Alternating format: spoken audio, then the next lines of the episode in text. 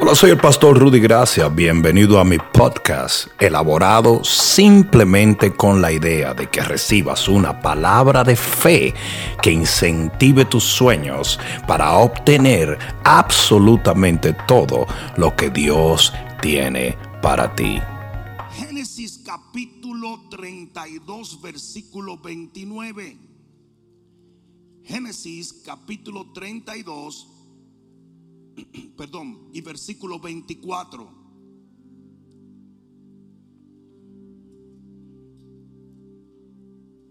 Obviamente ustedes saben que acabamos de llegar de Monterrey, México. Y aquello fue espectacular para la gloria de Dios. El Señor nos reveló que lo que hacíamos en Monterrey iba a repercutir en toda la nación mexicana. Y damos gloria a Dios por ello, porque lo estamos viendo. Todavía nos llegan a través de las redes sociales cientos y cientos de testimonios. Ni siquiera haciendo un esfuerzo infrahumano logramos tomar los testimonios. Y eso es lo que dice la Biblia. Y yo creo que hacia allá vamos en este tiempo. Que Jesús hizo muchos milagros que no pudieron ser documentados porque era imposible. Y yo creo que en este tiempo, en la lluvia tardía, será así en el nombre de Jesús. Amén. Ahora bien, ah, el miércoles que viene tenemos un servicio de alegría y gozo.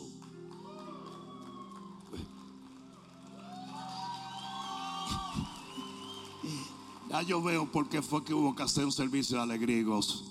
Están medio apagados. Yo lo voy a decir otra vez. ¿Está bien? ¿Le parece? Pero tienen que tener una reacción de alegría y gozo, ¿verdad? El miércoles que viene tendremos un servicio de alegría y gozo. Ser un servicio de Navidad con nada más y nada menos que el pastor Carlos Ortiz desde Texas. Vamos a reír, vamos a gozarnos, vamos a ver a nuestros familiares venir al Señor. Quiero recordarles a muchos que ese estilo tan peculiar que Dios le ha dado a este hombre de Dios ha resultado en miles y miles de almas en el reino de los cielos. Es un evangelista único, como Dios lo usa con humor y con todo, pero con un poder impresionante. Tienes que traer a tus familiares y amigos el miércoles que viene. Amén porque va a ser un servicio espectacular. Ahora sí, Génesis capítulo 32, versículo 24 al 25. Dice la palabra de Dios. Así se quedó Jacob solo y luchó con él un varón hasta que rayaba el alba. Y cuando el varón vio que no podía con él, tocó el sitio del encaje de su muslo a la gente que le gusta decir, tócame Señor. Mira, mira, mira. Tocó el sitio del encaje de su muslo y se descoyuntó el muslo de Jacob mientras con él luchaba. ¿Cuántos pueden decir amén a la palabra? Pon la mano en tu corazón y di, Padre mío, háblame, porque te escucho. Amén. Ahora dar el mejor aplauso que le hayas dado al Señor en mucho tiempo. Aleluya. Dile al que está a tu lado antes de sentarse, todo esto va a ser para ti hoy. Este banquete es para ti. Y siéntate un momento. Esto es un sancocho lo que viene. De siete carnes, número perfecto, como decían en Santo Domingo. Amén. Yo quiero hablarles de pasos de dolor, pasos de victoria. La palabra de Dios nos dice aquí que Dios le descoyuntó el muslo, la cadera a Jacob. Y Jacob tuvo que aprender a caminar con dolor. Pero porque él caminó con dolor, él pudo llegar al lugar que Dios tenía para él. ¿Alguien entendió eso? Usted como hijo de Dios, usted como siervo de Dios, usted como hombre o mujer de Dios, tiene que aprender a caminar aún cuando las condiciones no son óptimas. El que camine en los valles llega a las cúspides. El que camine en dolor obtiene la victoria. El que puede continuar a pesar de la desilusión, a pesar de un corazón quebrantado a pesar de la tristeza, siempre obtendrá la victoria. Usualmente, y ustedes me pueden corregir si digo lo incorrecto, eso lo digo de relajo, pero oye, usualmente la gente se paraliza con el dolor. La gente se paraliza con la desilusión. ¿Cuántos de ustedes no han visto personas que llegan un momento de su vida donde tienen un problema, se le descoyunta las finanzas, se le descoyunta el matrimonio, se le descoyunta la familia y de repente se detienen y comienzan a llorar y comienzan a lamentar. Oh no, Jacob. Jacob siguió caminando. Jacob siguió caminando. Jacob siguió caminando. Yo no sé a quién yo vine a hablarle, pero Dios te dice hoy, sigue caminando. Mira lo que dice la Biblia en Génesis capítulo 35, solo un par de capítulos adelante, versículo 6. Y llegó Jacob. y llegó Jacob. Porque él no se detuvo, llegó. Porque él no se devolvió, llegó. Porque él aprendió a caminar en el dolor, llegó. Yo estoy hablando a alguien que acaba de atravesar por un divorcio por una bancarrota, por el COVID, por una situación que no ha podido resolver, usted va a seguir caminando y Dios lo va a llevar al lugar donde Él se ha propuesto. Yo sé que no lo esperabas, yo sé que no te lo imaginaste, pero en el nombre de Jesús tú no puedes cambiar lo que pasó, pero sí puedes cambiar lo que viene. Y llegó Jacob a Luz, que está en tierra de Canaán. Este es Betel. Él y todo el pueblo que con él estaba y edificó allí un altar y llamó al lugar el Betel porque allí le había aparecido Dios cuando oía de su hermano. Le había aparecido, está en pasado. Pero mira lo que dice. Entonces murió Débora, ama de Rebeca, y fue sepultada al pie de Betel, debajo de una encina, la cual se llama Alombacut.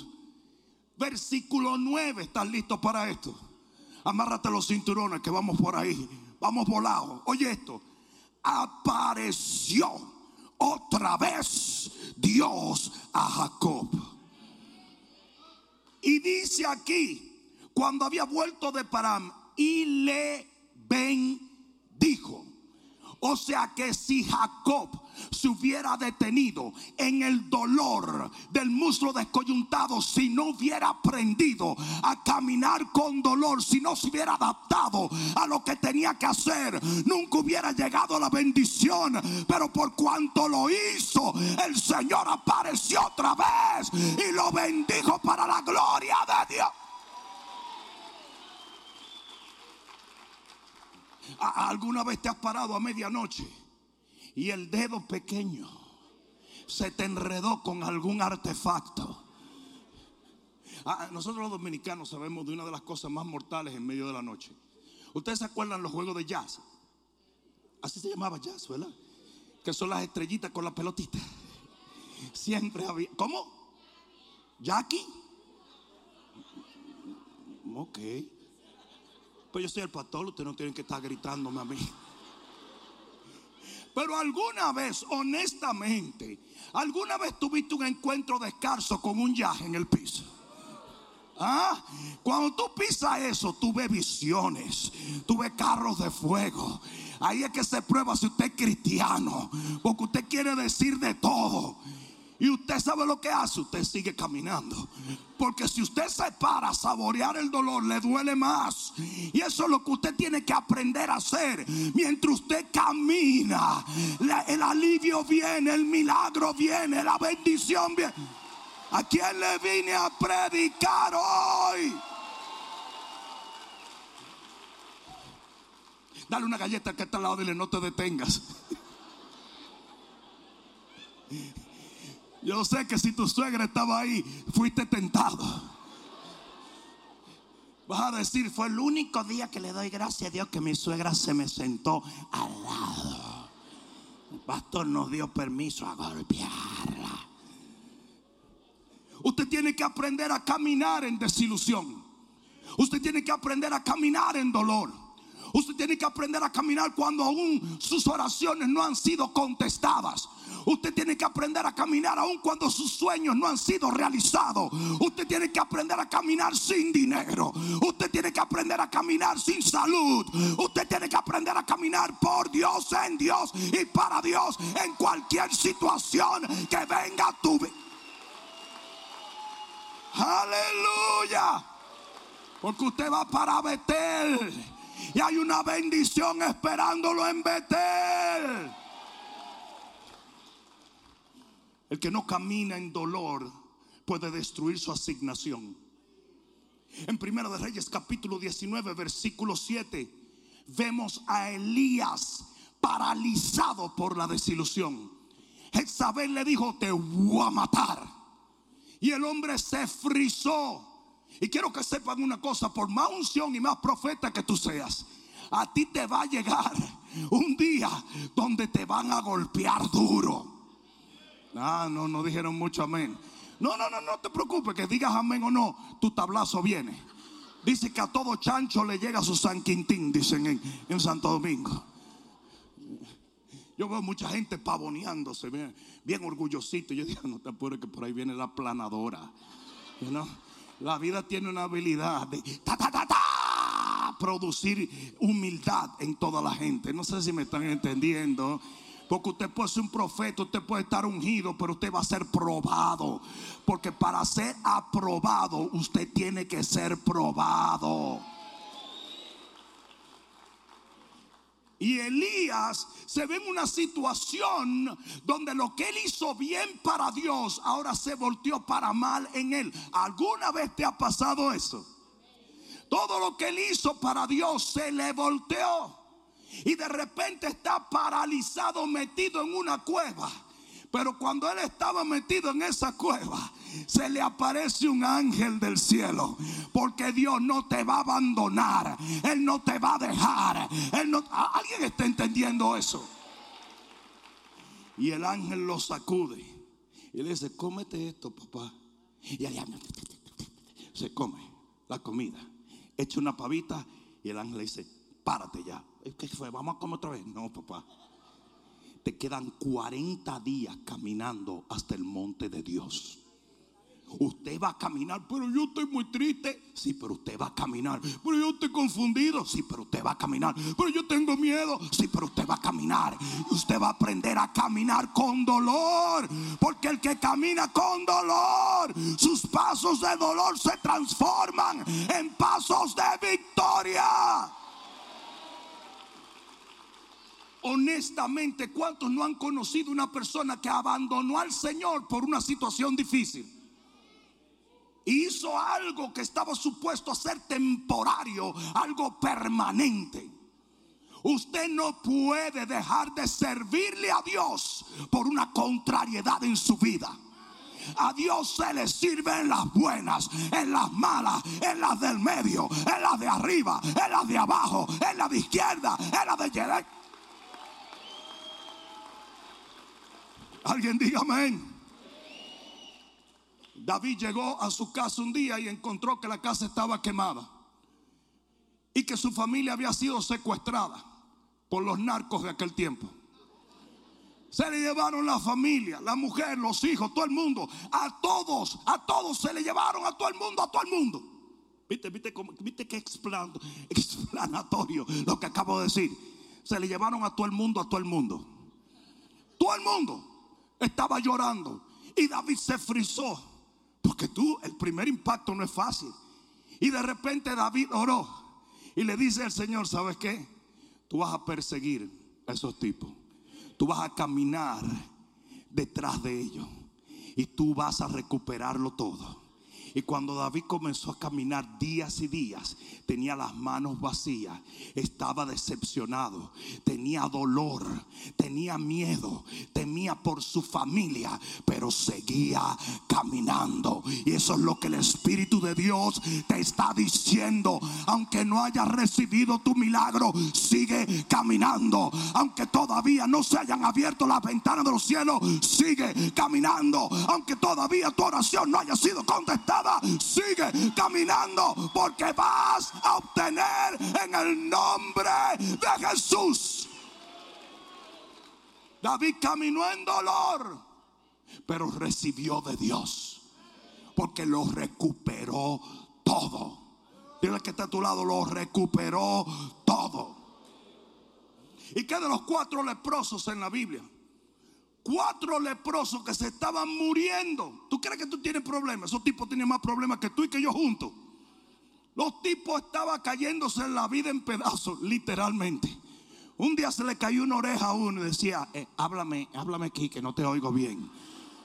Un leproso es una persona que ha contraído una enfermedad nefasta donde literalmente los tejidos se pudren, se estaban pudriendo.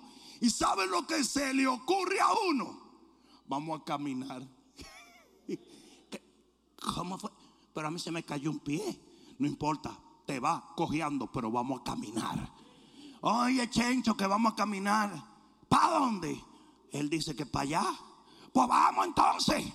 Porque es mejor caminar en dolor que morir en el lugar donde tu dolor está presente.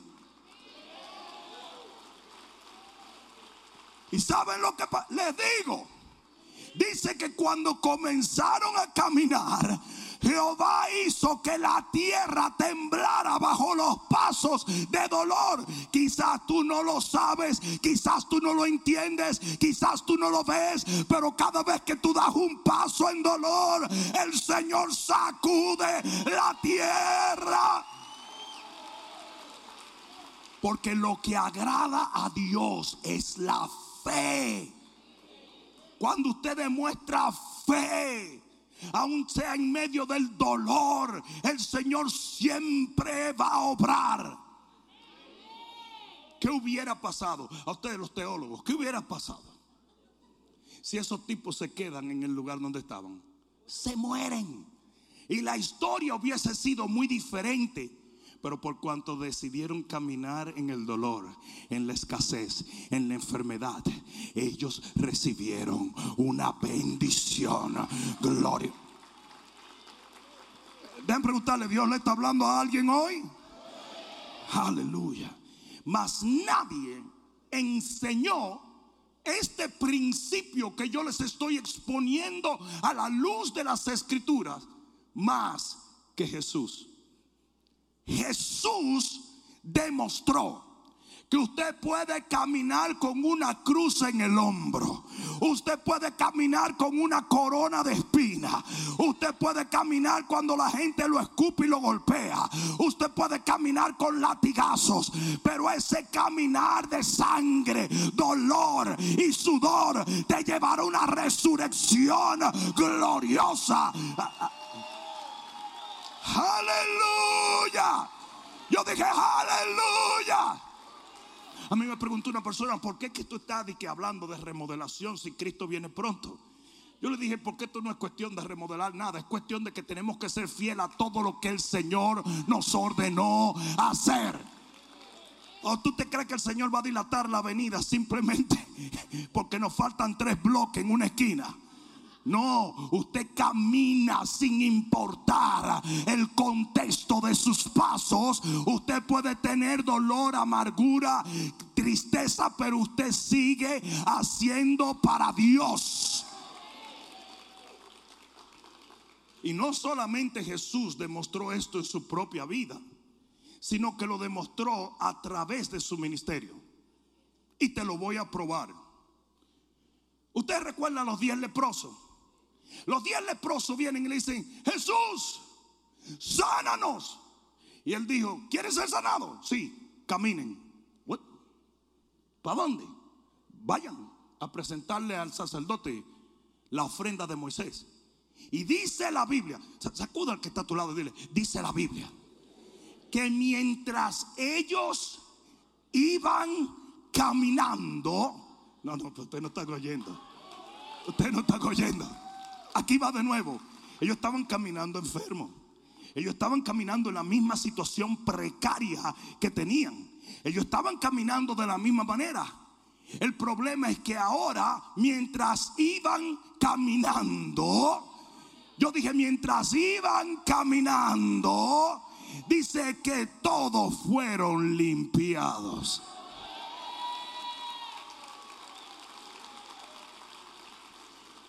Ella no voy a diezmar porque me vino una situación económica difícil. No, ya, ya no voy a orar porque uno ora y ora y ora y nada pasa. Ya no voy a ir a la iglesia porque yo fui a la iglesia pero no recibí mi milagro. Are you kidding? Are you serious? ¿Está hablando lo correcto? Usted camina en el dolor. Usted puede caminar con Dios hasta en la decepción. Usted puede caminar con Dios solo. Usted puede caminar con Dios llorando. Pero usted sigue caminando. Usted sigue sirviéndole. Sí, mucha gente cree que nosotros los pastores, los ministros, los obispos vivimos una vida maravillosa. Eso es, ay Dios, tanto gozo que le estoy pidiendo tristeza al Señor. No, nosotros tú batallas tres demonios. Nosotros batallamos tres mil todos los días. Es, es una batalla constante. ¿Sabe quién se le aparece a Jesús? Satanás. Eso nos indica que a mayor la jerarquía, mayor el ataque. No, a Jesús no le mandaron un angelito medio torcido, borracho y endrogado. No, el mismo príncipe de las tinieblas vino contra él. Y mientras más alta es la jerarquía, mayor es el ataque.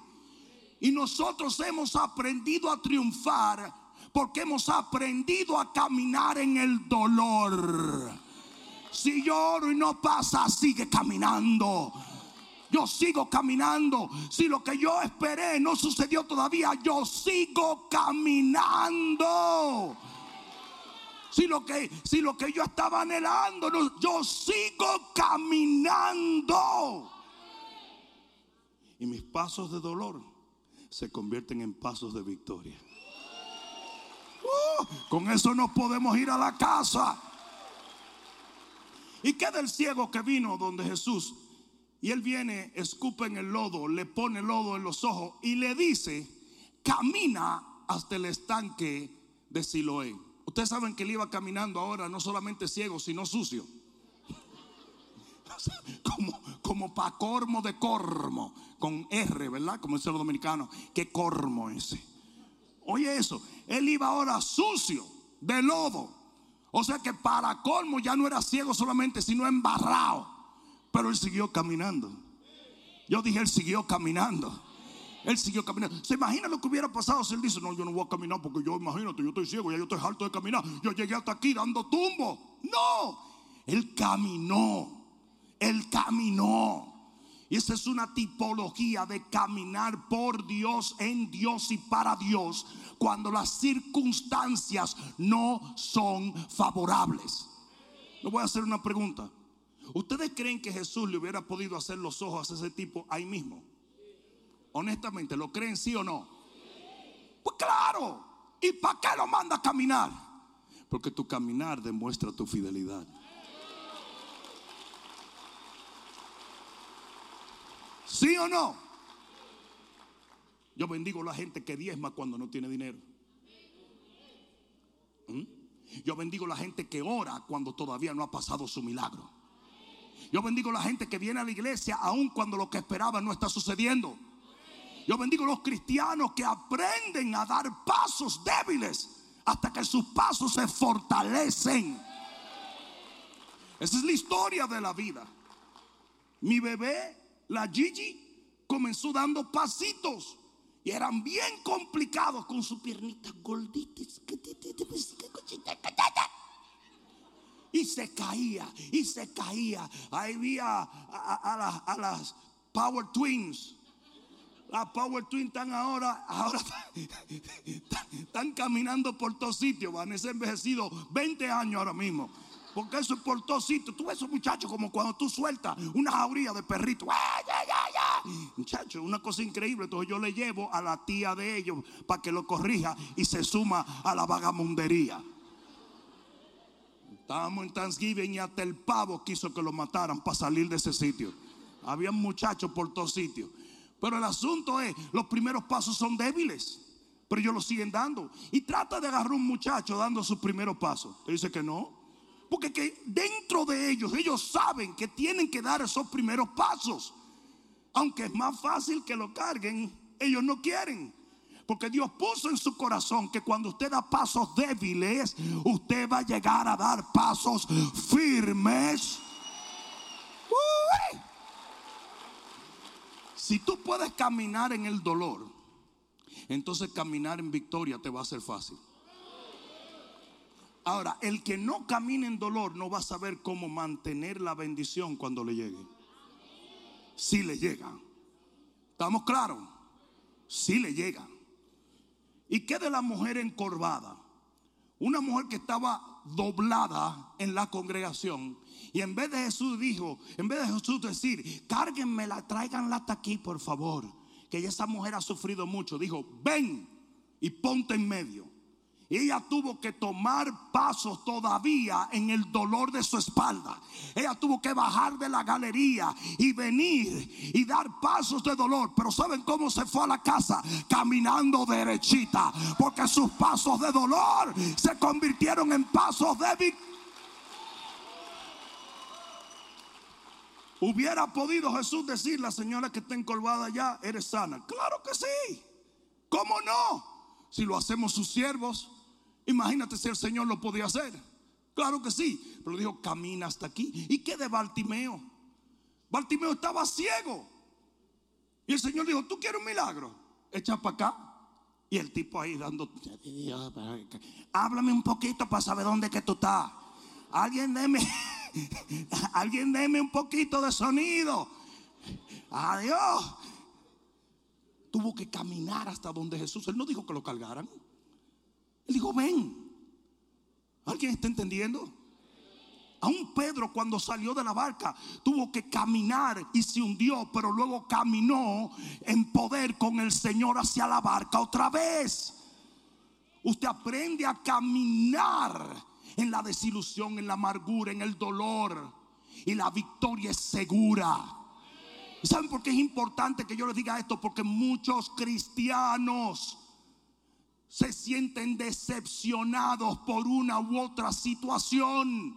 Y usted no puede dejar que ese sentimiento de decepción le robe su bendición. Dios no dijo que iba a ser fácil, pero Él sí dijo que lo iba a hacer para la gloria de Dios. Dale un fuerte aplauso al Señor. Mi ejemplo preferido fue el que dio Jesús en Lucas capítulo 15, del hijo pródigo. El hijo pródigo estaba en la posilga de los cerdos, harapiento, hediondo, hambriento. Y de repente él decide caminar hacia la casa de su padre. Y cada paso que él daba eran pasos llenos de harapos, llenos de desilusión, llenos de dudas, lleno de autocomiseración, lleno de culpabilidad. Él iba caminando diciendo, yo pequé, yo pequé, la regué, la regué, qué bruto soy.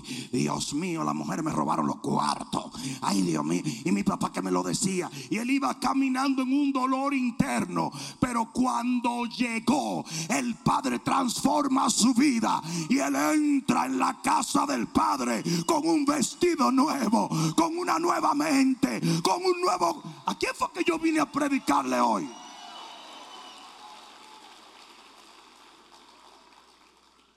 Alguien diga amén. Con la cara bien solemne, volteate al que está a tu lado y dice, tú necesitas esta palabra. Y tú dices, pero tú no sabes quién yo tengo al lado. Es que todos necesitamos esa palabra. Yo dije, todos necesitamos esta palabra. Tú sabes por qué a nosotros los predicadores nos llegan situaciones bien difíciles para nosotros probar que podemos caminar en el dolor. Porque si usted no camina en el dolor, usted no camina en la bendición. Ah, qué bueno quedó eso.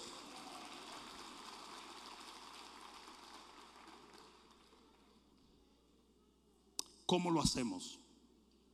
Qué bueno que lo preguntaste. ¿Cómo podemos caminar decepcionados, caminar desilusionados, caminar temerosos, caminar aún a veces cuando nuestra fe tambalea? Caminar de una manera donde nuestras emociones están tan heridas y nuestra vida ha pasado. ¿Cómo lo hacemos? ¿Cómo volvemos a pararnos otra vez? ¿Cómo entendemos que tenemos que avanzar y nunca retroceder? ¿Cómo? Con el dolor de perder un familiar o un negocio, un ministerio o un amigo, podemos volver a caminar con Dios, por Dios y en Dios. ¿Cómo después de un golpe lo hacemos? ¿Cómo, mediante una enfermedad o una bancarrota lo hacemos? ¿Cómo? Reenfocándonos. Tiene que ver mucho con lo que tú miras. Tiene que ver mucho en lo que te enfocas. Tiene que ver mucho en lo que tu mente, tu alma, tu corazón está mirando. Si usted mira lo negativo, si usted se junta con gente que siempre hablan en contra de la victoria del Señor, si usted ha caído preso de la conmiseración constante, usted no va a caminar pero cuando usted se enfoca en lo correcto, usted va a llegar al lugar correcto en Dios. eso era por un mejor aplauso ahí.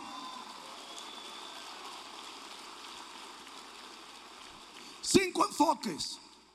Número uno, enfócate en el final del camino.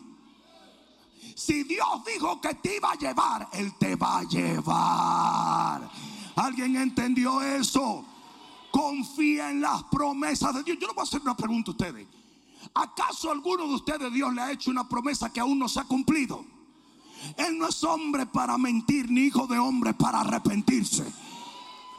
It's just a matter of time. Solamente un poco de tiempo y vas a ver lo que Dios te dijo que iba a manifestar. Si acabamos de llegar de Monterrey, ahí entró mucha gente enferma y salió sana. Pero yo no estoy hablando de personas. Yo no estoy hablando de personas que tenían una enfermedad por tres días, no. Algunos de ellos eran sordos por 14, 15 años. Otros tenían cáncer por 3, 4 años. Otros tenían aflicciones en el cuerpo por mucho tiempo. Pero ese día decidieron seguir caminando. Y se metieron en esa cruzada. Quizás habían ido a otras cruzadas. Pero ese día decidieron seguir caminando. Y porque entraron en dolor, salieron en bendición. Yo no sé a quién es que yo vine a predicarle hoy. Pero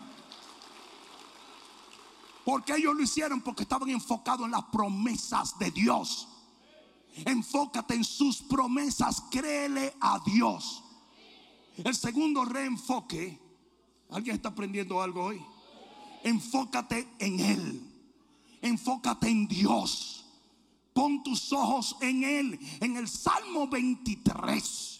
Dice, aunque ande en valle de sombra y de muerte, no temeré mal alguno. No porque no haya demonios, no porque no haya circunstancias adversas, no porque no haya lobos, no porque no haya problemas, sino porque Él está conmigo. Y si Él conmigo, ¿quién contra mí?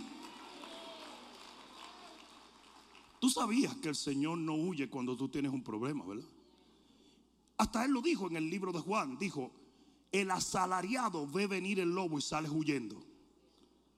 Pero el buen pastor no. Y dijo, yo soy el buen pastor. Tú sabías que Dios está caminando contigo aún en tus peores momentos, ¿verdad? Tú, lo sabías, ¿verdad que sí? Y tú dices, entonces, ¿por qué no me resuelve la situación? Chill out. It's gonna happen va a suceder, pero usted tiene que serle fiel. Caminó Enoch con Dios y fue traspuesto para no ver muerte. Y dice, y antes de ser traspuesto, dice, tuvo testimonio de haber tenido fe. El que camina con Dios en fe va a ser traspuesto no solamente de esta tierra, sino de cualquier situación en la cual esté viviendo, porque Él está con nosotros. Tú estás caminando con Dios. Óyeme, óyeme, porque quizás no lo entiende. Estás caminando con Dios. Sí, si tú estás en una situación, estás caminando con Chuck Norris. Imagínate que tú vas caminando en un barrio malo y va Chuck Norris a la derecha, Bruce Lee a la izquierda, Mr. T atrás de ti y Jackie Chan al frente. Chacho, tú, tú dices no. Y te sale un flaco con un cuchillo de mesa. Di que amenazarte. Tú dices, mira, ama el favor para no agredirte. Estés quieto, estés quieto. Hay que hablar en chino a Bruce y a cosas, pues si no. No. Con quien tú caminas determina, debe, debe determinar la actitud que tú tienes ante cualquier obstáculo que se presente en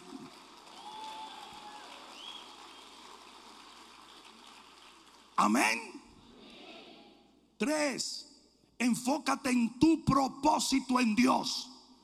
Usted sabe bien que usted tiene que cumplir con una misión en esta tierra y usted la debe cumplir a la mala o a la buena porque viene un día donde se nos va a requerir cuentas por haber corrido nuestra carrera.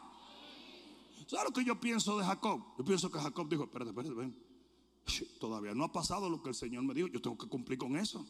Y usted sabe dónde está Jacob ahora mismo, ¿verdad? Hace un ratico que Jacob ya no anda por aquí. Jacob está en la eternidad. Y nosotros tenemos que aprender a ver el big picture. Nosotros tenemos que ver la, la, la ¿cómo se dice eso? La foto completa, el rompecabezas completo. Al final, lo que va a valer no fueron los momentos difíciles que tú atravesaste, sino más bien el cómo lo atravesaste para cumplir con lo eterno. Eso quedó tan bueno ahí. Amén. Enfócate en tu propósito. Enfócate en lo que Dios te puso por el frente. ¿Ustedes creen que Sansón caminó de la misma manera que caminó toda su vida cuando fue a derribar las columnas del templo? No. Pero él sabía que él tenía que cumplir con un mandato de Dios.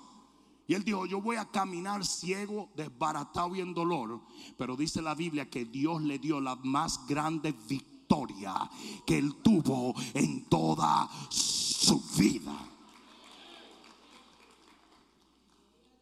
Cuatro, enfócate en su poder. Mientras tú caminas, sabía que Dios puede cambiarlo todo. Ah, no. ¿Cuántos saben que mientras caminamos con Dios, en un abrir y cerrar de ojos, Él puede convertir la enfermedad en salud, el problema en un testimonio? ¿Cuántos lo, cuánto lo han vivido? Pues claro, enfócate en el poder de Dios. La gente que está enfocada en el poder de Dios sigue caminando porque sabe que en cualquier momento se manifiesta ese poder. ¿Sí o no? ¿A cuánto le ha pasado? Y cinco, y con esto termino, enfócate en lo que tienes, no en lo que no tienes. Alguien debió decir amén. Usted tiene demasiado. Usted nació de nuevo. Entonces usted tiene salvación. Usted cree en la palabra. Entonces usted tiene fe. Usted está lleno del Espíritu Santo. Mayor es el que está en usted que el que anda en el mundo. Usted es miembro de una iglesia. Usted tiene aliados que oran por usted. Usted es un siervo del Señor. Los ángeles del cielo están ministrando. Usted tiene que seguir caminando porque tiene mucho para caminar. Pero voy a terminar esto con una sola aclaración. Porque esto es importante. La Biblia dice, dale un codazo que está a tu lado, la Biblia dice que cuando Elías caminó 40 días en su peor momento hacia el monte de Dios, lo hizo, les digo, en serio les digo, lo hizo fortalecido con una comida que le había hecho un ángel. ¿Y saben por qué mucha gente no camina en sus momentos más difíciles? Por lo que está comiendo. Si a ti no te hablan de fe, si a ti no te enfocan en el hecho de que Dios es más que poderoso, si a ti no te dicen que tienes un Dios milagroso, un Dios lleno de amor, la comida que usted tiene, está recibiendo es comida chatarra. Y la comida chatarra lo único que sirve para engordar. Y los gordos no quieren caminar. Yo sé que hay gordos que hacen ejercicio, perdóneme, no se sientan mal, pero la comida que tú comes espiritualmente va a determinar si usted camina aún en sus peores momentos. No esperes a que venga la situación para llenarte de la palabra de Dios. Come la palabra, come la palabra, come la...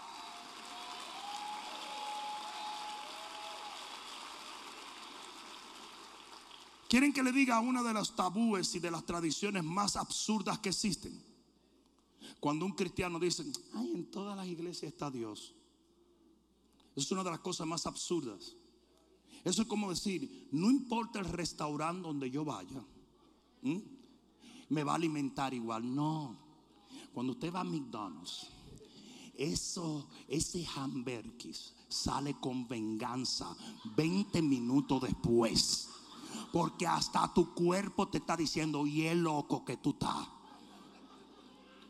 No, porque eso tiene ensalada y dicen que la ensalada es buena. Ah, porque tiene un tomate y una lechuga ahí heterogénea. No sé si me están entendiendo. Usted me dice a mí que todas las dietas son iguales y yo le digo, usted es un mentiroso. Porque de acuerdo a lo que tú comes, tú tienes o no salud, energía. No sé si me están entendiendo. Entonces usted tiene, usted sabe por qué aquí suceden tantos milagros. Por la comida. Yo dije, por la comida. Por la comida. Señores, déjenme decir una cosa. Quizás algunos de ustedes no lo entienden porque nunca fueron miembros de otros ministerios.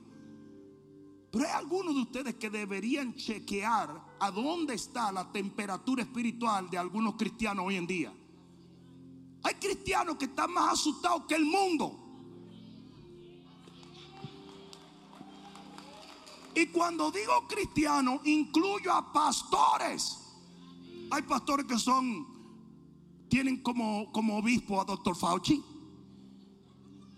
Ahora hay iglesias que piden registro de vacunación para. Pero yo quisiera verlo para darle una pecosa. En la puerta, registro de vacunación. Y el ángel Gabriel, el ángel Miguel al lado. Eh, eh, eh, ¿Para dónde va? dónde? ¿Qué es eso? Ya hay gente dejando de ir a algunas iglesias por el Omicron. ¿Y sabes por qué? Porque ese es el, alimento que le están dando. Le siembran duda, le siembran temor. Pero cuando usted se le siembra fe, esta es la victoria que ha vencido al mundo. Nuestra fe. Oh, si tú lo crees, ponte de pie y dale un grito de gloria al Señor. Aleluya. Yo dije, aleluya. En Monterrey había más de 500 pastores envueltos en nuestra cruzada. Y muchos de ellos vinieron donde mí y me dijeron, gracias. Yo le dije, ¿qué pasó hermano? ¿Recibiste un milagro? Me dijo, no, no, no. Por tu predicación, nunca cerré mi iglesia. Y hoy en día estamos recibiendo bendición tras bendición tras bendición. Mientras hay templos que se han perdido y ministerios que han cerrado. Mientras el 30% de las iglesias a nivel global nunca más van a volver a abrir. Hay otros ministerios que van de gloria en gloria, de poder en poder y de unción en unción.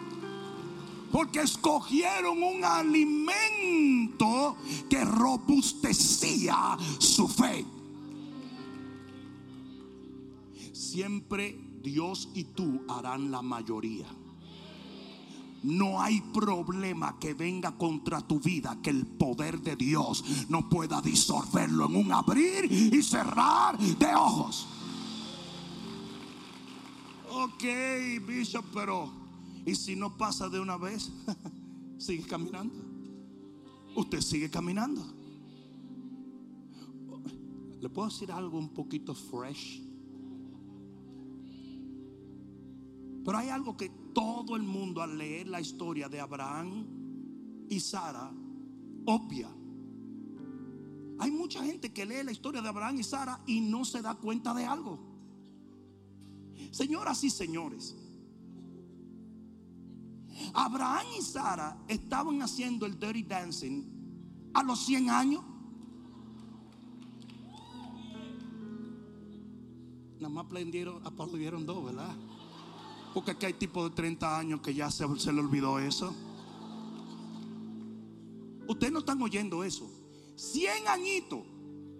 Gracias a Dios que no lo hicieron hoy porque dos caderas de metal chocando hubiera podido empezar un fuego. Pero Abraham y Sara estaban en el... a los 100 años. Cuando Isaac salió, tuvo que sacar toda la telaraña de en medio para salir de ese sarcófago humano. Isaac duró, duró, el parto duró 18 horas.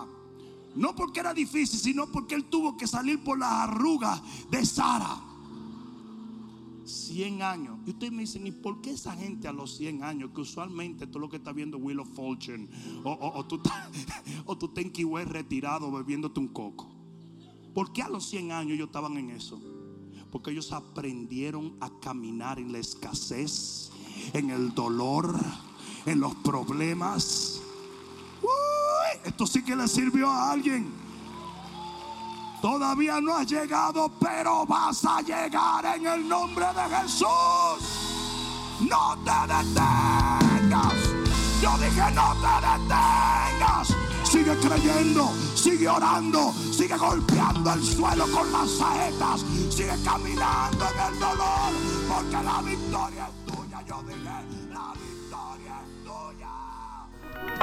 Espero que esta palabra cale profundamente en tu alma y que se convierta en pasos de fe que te permitan llegar al destino que nuestro Señor ha trazado delante de ti y de los tuyos. Dios te bendiga.